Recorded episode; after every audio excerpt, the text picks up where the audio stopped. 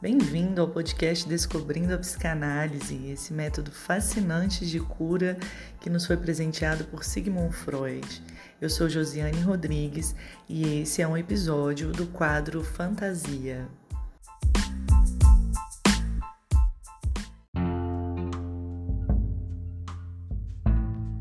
Bom, pessoal, continuando então o nosso trabalho sobre a fantasia, nós vamos é, aprofundar um pouco sobre os dois princípios do funcionamento psíquico que são evidenciados por Freud.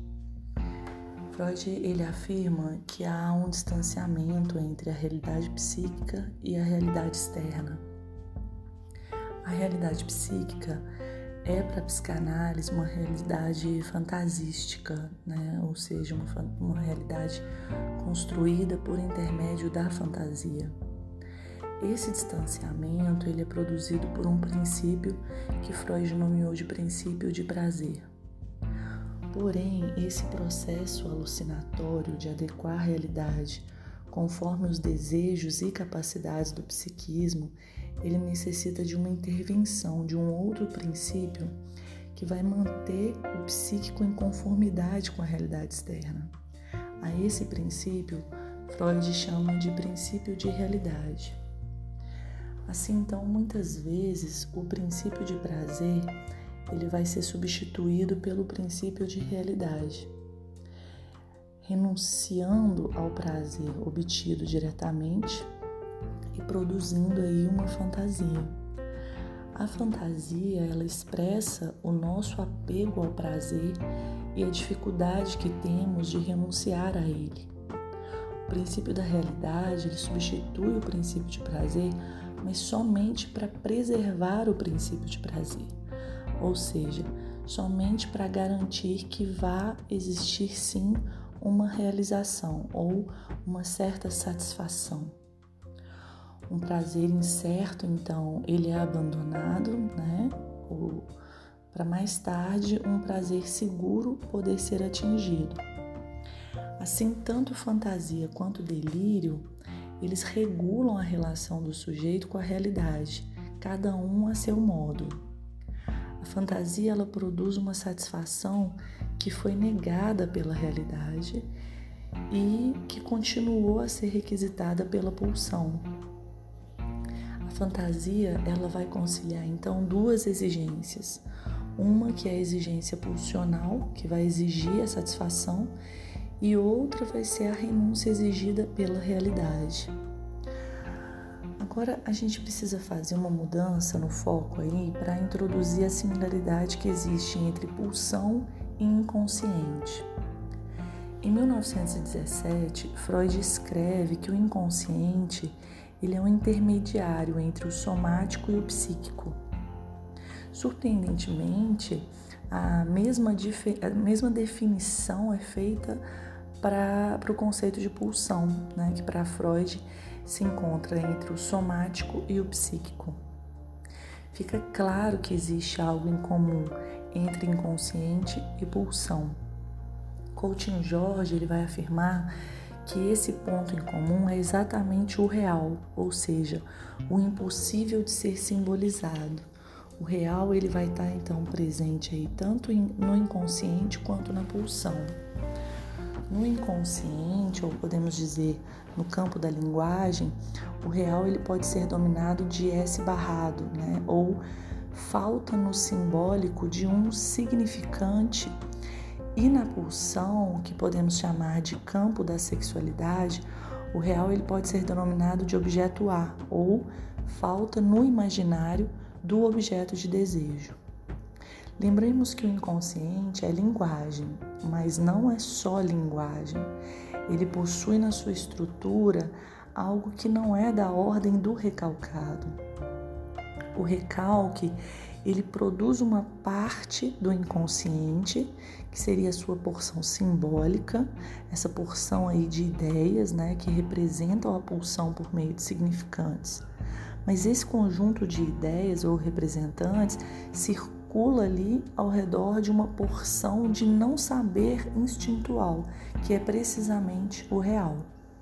A passagem lá do instinto para a pulsão que ocorre no recalque é, orgânico, né, que a gente viu aí no nosso quadro lacanianos, né? Essa passagem do instinto para a pulsão, ela provocou uma perda sofrida pela nossa espécie, a partir do qual se instalou uma falta em todos os indivíduos. Trata-se de uma falta que está na origem do funcionamento humano como pulsional. E essa falta ela opera como causadora do nosso desejo. Toda a vida sub subjetiva no humano, ela se constrói em torno de um vazio central deixado pela perda ou inexistência de um objeto de completude. Assim, o saber inconsciente, ou seja, o simbólico, ele tenta preencher uma falta, o inconsciente ele contém um ponto ali de não saber, que é o real. O inconsciente é um saber que tenta então preencher a nossa falha instintual, ou essa falta por não haver mais instinto operando, porém não o preenche completamente. É nesse sentido que Freud menciona as teorias sexuais infantis, que são tentativas da criança de produzir um saber sobre o enigma da diferença sexual. Quanto à pulsão, Freud observou que há algo na natureza da própria pulsão que a leva à insatisfação. Esse impossível de ser satisfeito totalmente é o real presente na pulsão ela sempre alcança uma satisfação menor do que a almejada. E aí, é, Coutinho Jorge ele nos ensina que na experiência psicanalítica a gente não tem acesso nem ao inconsciente e nem à pulsão de uma forma direta, né, de uma forma imediatizada. Nós só vamos ter acesso à transferência e à repetição que representam a tradução do inconsciente e da pulsão no campo da clínica. A transferência ela é para Lacan uma atualização do inconsciente na experiência analítica. Na transferência, o paciente transfere o seu saber inconsciente para o analista. E a repetição, por sua vez, oferece na clínica o acesso à pulsão a repetição ela representa a insistência da pulsão em sua busca por satisfação absoluta. Como a insatisfação da pulsão é algo que sempre persiste, pois a pulsão ela não obtém o objeto que a satisfaria completamente, a repetição é a forma de comparecimento da pulsão na clínica. A insistência da pulsão em se satisfazer pode produzir o sintoma, que representa o retorno de uma moção pulsional recalcada. O sintoma ele revela a fantasia a ele subjacente. Quando não há fantasia para, né, para fazer face aí a essa busca por satisfação que é impedida pela realidade, o sujeito produz o sintoma ou pode sublimar a sua libido. Mas no caso dos psicóticos, em que não há fantasia ou a ausência aí da realidade psíquica, o sujeito poderia ser invadido pelo real avassalador se não houvesse a possibilidade de delirar. Assim, o delírio ele é uma tentativa de reconstruir a matriz simbólica da fantasia, ou seja, é uma tentativa de cura. Enquanto o psicótico delira, o neurótico produz sintoma e o perverso fantasia, seja em pensamento ou em ato. A miragem de um lugar, né, de algo que poderia trazer satisfação, ela é uma perversão que não é alcançada pelo neurótico. Tanto na neurose quanto na psicose há um distanciamento da realidade.